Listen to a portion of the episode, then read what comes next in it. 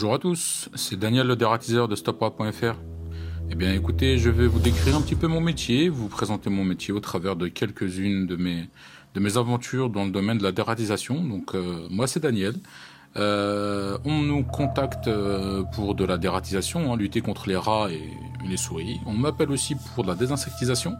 En grosse majorité ici dans mon secteur, c'est ça va être du cafard et, et de la punaise de lit, voire même des puces et euh, de temps en temps euh, pour des moucherons dans les, restaurants. Voilà, et accessoirement, on fait aussi de la désinfection. Désinfection qui reprend euh, de plus belle avec ce qui se passe avec le coronavirus.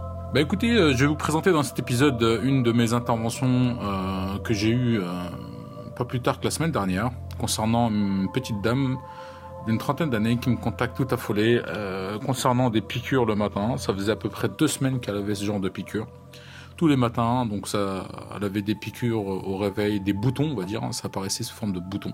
Comme d'habitude, j'ai posé plusieurs questions avant d'intervenir et euh, pour moi, l'essentiel, c'est de connaître la source de ces punaises de lit parce qu'il faut savoir que la punaise de lit, elle vole pas.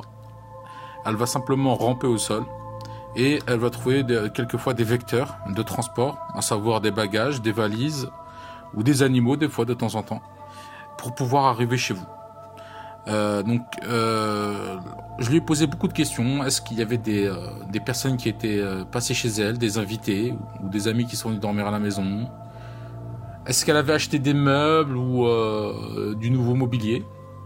Donc, elle m'a répondu non à chaque fois. Par contre, elle m'a dit j'en ai pas acheté, mais on m'a donné. Donc, sa maman lui a donné un petit fauteuil. Je suis parti donc faire l'intervention classique. hein. C'est une intervention qui s'effectue en deux étapes, hein, espacée de 15 jours. Euh, donc le premier jour, on arrive, bah, j'ai inspecté toute la maison. Déjà, moi, ce qui m'intéresse, c'est toujours déterminer l'origine par laquelle ces punaises sont arrivées à la maison. Et euh, les voisins n'avaient pas de problème. Donc euh, j'ai éliminé tout de suite l'hypothèse d'une contamination d'un appartement à l'autre. Ensuite, j'ai inspecté la totalité du matelas. Et pour être honnête, j'ai pas trouvé de, traces caractéristiques des punaises, à savoir les petits points noirs ou, des taches brunes sur le matelas ou sur les, euh, d'oreiller, bref, tout ce qui est linge de lit. Et, euh, pour, compliquer le tout, donc euh, c'est un appartement euh, avec un parquet sur l'embourde, c'est-à-dire qu'on a un espace vide en bas des lattes de parquet. Ça, c'est la situation la plus, la plus dramatique, on va dire, pour nos clients, parce que les punaises, elles se glissent en bas. Et ce qui fait qu'elles euh, qu'elles sont relativement protégées par le traitement qu'on peut appliquer. Et euh, pour finir, je lui ai demandé de voir le, fameux fauteuil que sa maman lui a donné. Bah là, ça n'a pas manqué, parce qu'en fait, le fauteuil était totalement infesté. Euh, au premier coup d'œil, on voit pas les punaises, mais euh, lorsque j'ai enlevé le, le- les, sortes de coussins qu'il y a dessus, le coussin sur lequel on s'assoit dessus, bah là, ça n'a pas manqué. J'ai montré les, petites taches brunes et, les petits points noirs. Il y en avait partout. Même si, euh, euh, si le tissu était d'une couleur beige, marron, on les voyait quand même. Donc là, ça ça pas manqué. Donc euh, là, j'ai retiré le dossier. Et ben là, on a pu voir des...